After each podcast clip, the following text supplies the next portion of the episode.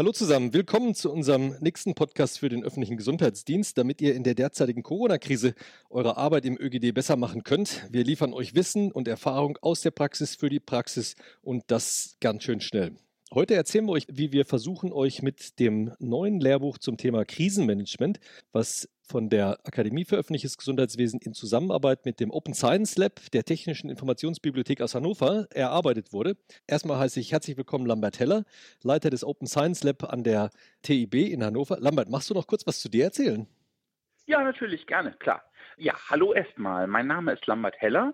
Ich arbeite an der TIB Technische Informationsbibliothek hier in Hannover und leite dort das Open Science Lab. Und dann haben wir noch Detlef Zwozinski, den ihr alle kennt. Guten Tag, Detlef. Hallo, ich grüße dir? euch Magst alle. Du noch kurz was zu dir sagen, wer du bist? Ja, kann ich gerne nochmal machen, wer es noch nicht weiß. Ich bin bis Ende Februar für das Krisenmanagement in der Senatsverwaltung für Gesundheit in Berlin zuständig gewesen. Und äh, seit dieser Zeit unterstütze ich jetzt die Akademie hier in Düsseldorf bzw. Berlin in allen Fragen des Krisenmanagements. Und zusammen mit Lambert und Detlef haben wir das Krisenmanagement-Lehrbuch für den öffentlichen Gesundheitsdienst geschrieben. Aber nicht nur die beiden, sondern da waren noch eine ganze Menge mehr Kolleginnen und Kollegen involviert.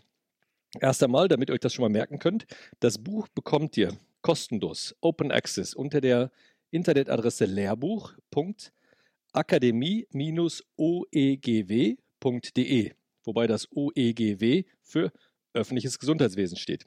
Die Idee hinter dem Lehrbuch war, dass es bis dato eigentlich kein Lehrbuch gibt für die Vorbereitung zur Facharztprüfung zum Facharzt für öffentliches Gesundheitswesen. Im Gegensatz zu, wenn man Internist oder Chirurg werden möchte oder Kinderarzt, da gibt es nicht nur ein Buch, sondern meistens eine ganze Reihe. Für diese Facharztweiterbildung gibt es bis dato noch kein Lehrbuch. Also haben wir gesagt, wir müssen uns mal ransetzen und die wichtigsten Aspekte, die die Fachärzte für öffentliches Gesundheitswesen lernen und wissen müssen, um die Facharztprüfung ablegen zu können, in einem Lehrbuch zusammenzufassen. Freundlicherweise wurde uns diese Idee finanziert vom Bundesministerium für Gesundheit und so haben wir zusammen mit der TIB dieses Projekt gestartet. Wir wollen aber nicht nur ein Lehrbuch sein, sondern wir wollen auch wirklich einen ganz praktischen Bezug herstellen und eines der Elemente, in denen wir gearbeitet haben, sind Booksprints. Dazu haben wir immer so 10 bis 15 praxiserfahrene Ärztinnen und Ärzte und andere Kolleginnen und Kollegen aus dem öffentlichen Gesundheitswesen eingeladen, um das Buch mit uns zu schreiben. Das erste Buch, was wir jetzt veröffentlichen, ist das Lehrbuch Krisenmanagement. Wie das erarbeitet wurde, erzählt euch Lambert jetzt. Lambert, sag mal, was ist denn eigentlich dieser Booksprint, den wir da gemacht haben? Du hast das ja, das ist ja eigentlich dein, dein Brainchild. Ja, so ein bisschen. Also ich meine, wir sind nicht die Einzigen, die Booksprints machen, aber die Methode ist ganz schick. Das könnte man als so eine Art agile Methode bezeichnen. Die Überlegung ist, dieses Ganze ein Buch schreiben, wie man es früher gemacht hat, dauert viel zu lang und ist unglaublich kräftezehrend. Wir machen das stattdessen bei den Booksprints so, wir laden ein Grüppchen von Expertinnen und Experten zu einem ganz bestimmten Thema ein, stecken die so drei bis fünf Tage in einen Raum und führen die durch einen Prozess, wo die von null, also von der leeren Seite anfängt, das Buch zu diesem Thema schreiben. Und es ist immer wieder überraschend, dass es funktioniert und wie gut es funktioniert. Man hat danach ein sehr strukturiertes Buch mit einem einheitlichen Qualitätslevel, was einfach für sich steht. Danach kann man das dann vielleicht noch ähm, äh, lektorieren oder sonst wie verfeinern. Aber im Grunde genommen hat man dann in dieser Zeit ganz kompakt mal die Gehirne angezapft von diesen Experten, Experten und lässt die dann dieses Buch abliefern. So. Und das haben wir Stück für Stück für diese verschiedenen Themen gemacht. Insgesamt haben im Laufe der Zeit bei dieser Serie von Booksprints haben, glaube ich, mehr als 100 Fachleute mitgewirkt an diesen Büchern.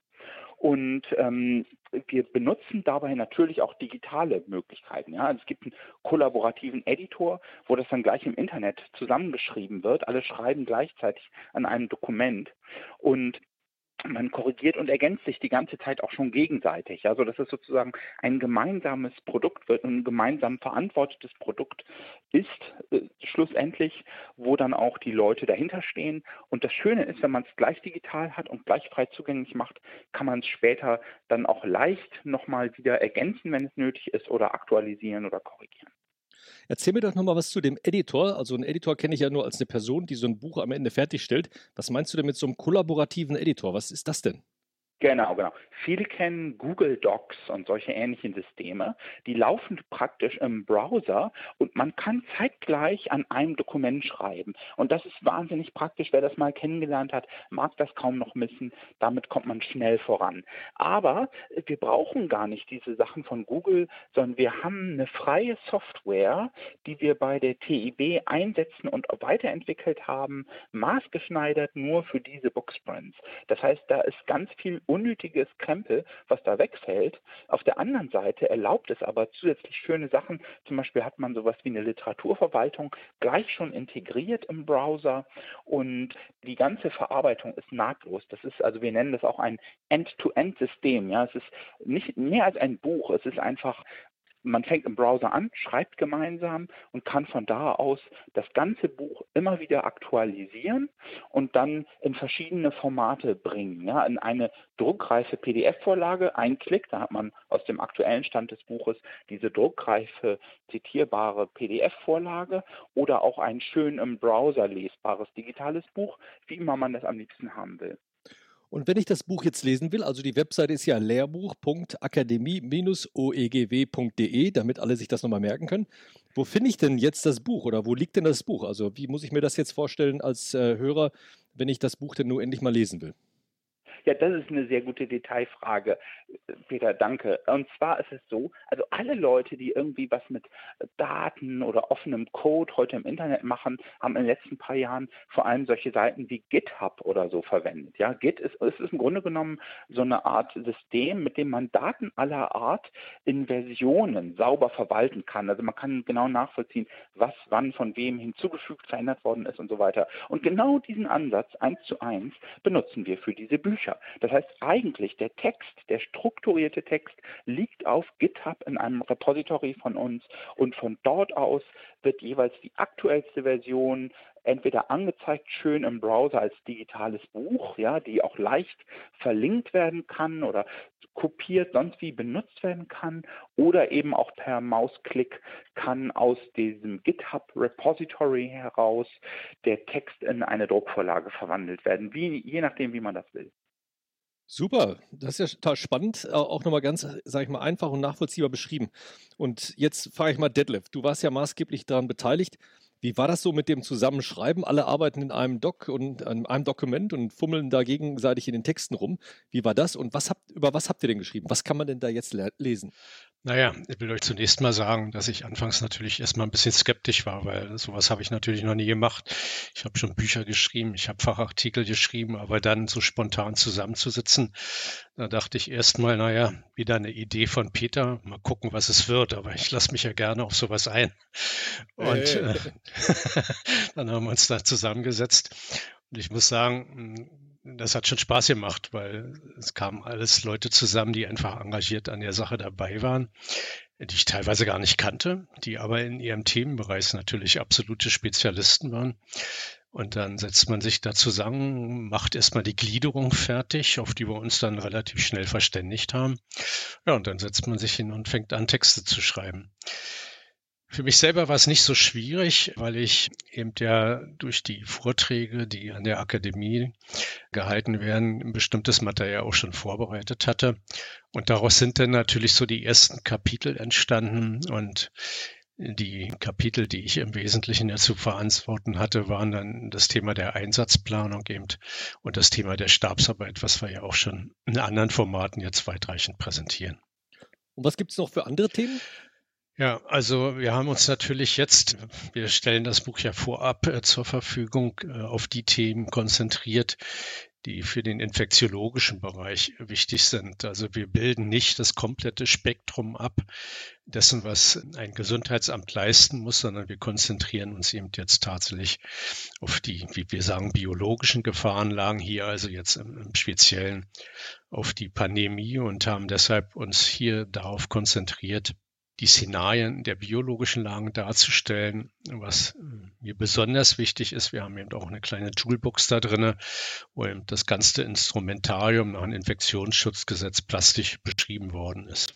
Also richtig für den Praktiker auch mit, sag ich mal, Werkzeugkasten, dass die Leute, die jetzt in der Krise an verschiedenen Problemen arbeiten, sich ganz konkret auch Sachen heraussuchen können und hoffentlich in ihrer praktischen Arbeit anwenden können. Ja, das war der Hintergrund. Das haben wir es ganz bewusst Toolbox eben genannt. Wir haben bei der Einsatzplanung ja ohnehin jetzt immer mehr den generischen Ansatz. Das heißt, ich habe ein Szenario, das ich gar nicht so im Detail vorbereiten kann. Die Corona-Situation zeigt das ja auch so, dass man eben so einen Werkzeugkasten hat, eine Toolbox eben hat und sich dann im Ereignisfall die Dinge herausgreifen muss. Und hier im Buch wird das eben noch gut ergänzt durch Checklisten, die wir dazu beigefügt haben, die bestimmte Themen eben behandeln, wie das Thema der Kommunikation, extern, intern, wie muss ein Krisenstab ausgestattet sein. Da ist auch noch eine Planungshilfe für Krankenhäuser drin, ein Muster für ein Einsatztagebuch. Alles, was man jetzt im Augenblick in der Situation braucht, steht dann dort zur Verfügung. Super, vielen Dank, Detlef. Lambert, haben wir noch was vergessen?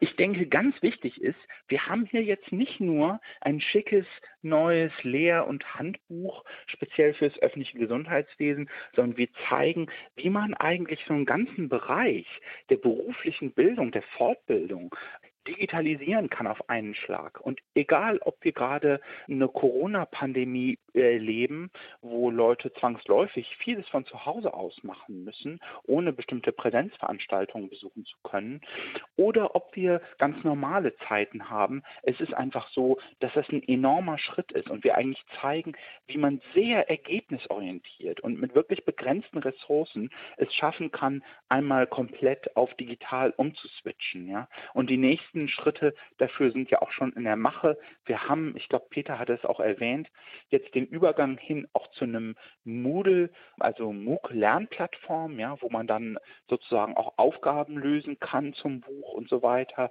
Das heißt, es geht wirklich um nicht weniger als das ganze Umstellen des Lernens und Lehrens auf digital. Das möchte ich unterstützen, weil ich muss ganz ehrlich sagen, vor vier, fünf Monaten hätte ich noch nicht gedacht, dass ich so ein Buch schreibe. An der Stelle möchte ich auch nochmal sagen, man kann es natürlich auch noch ausdrucken und äh, wie ich gehört habe, wird es auch irgendwann dann vielleicht eine bestellbare gedruckte Version geben. Das finde ich natürlich total schick, wenn man auch in, in, in alte Verfahren wiederkommen kann. Manch einer will doch das Buch in der Hand haben. Aber es ist ja auch fortgesetzt worden dann mit unserer Podcast-Serie. Ich muss ehrlich sagen, vor fünf, sechs Wochen hätte ich auch nie gedacht, dass ich auf einmal eine Podcast-Serie machen oder jetzt die neue Lernplattform, an der wir im Augenblick arbeiten. Da wird die Welt im Augenblick schon revolutioniert revolutioniert, muss ich sagen. Und ich denke, das wird auch erhalten bleiben.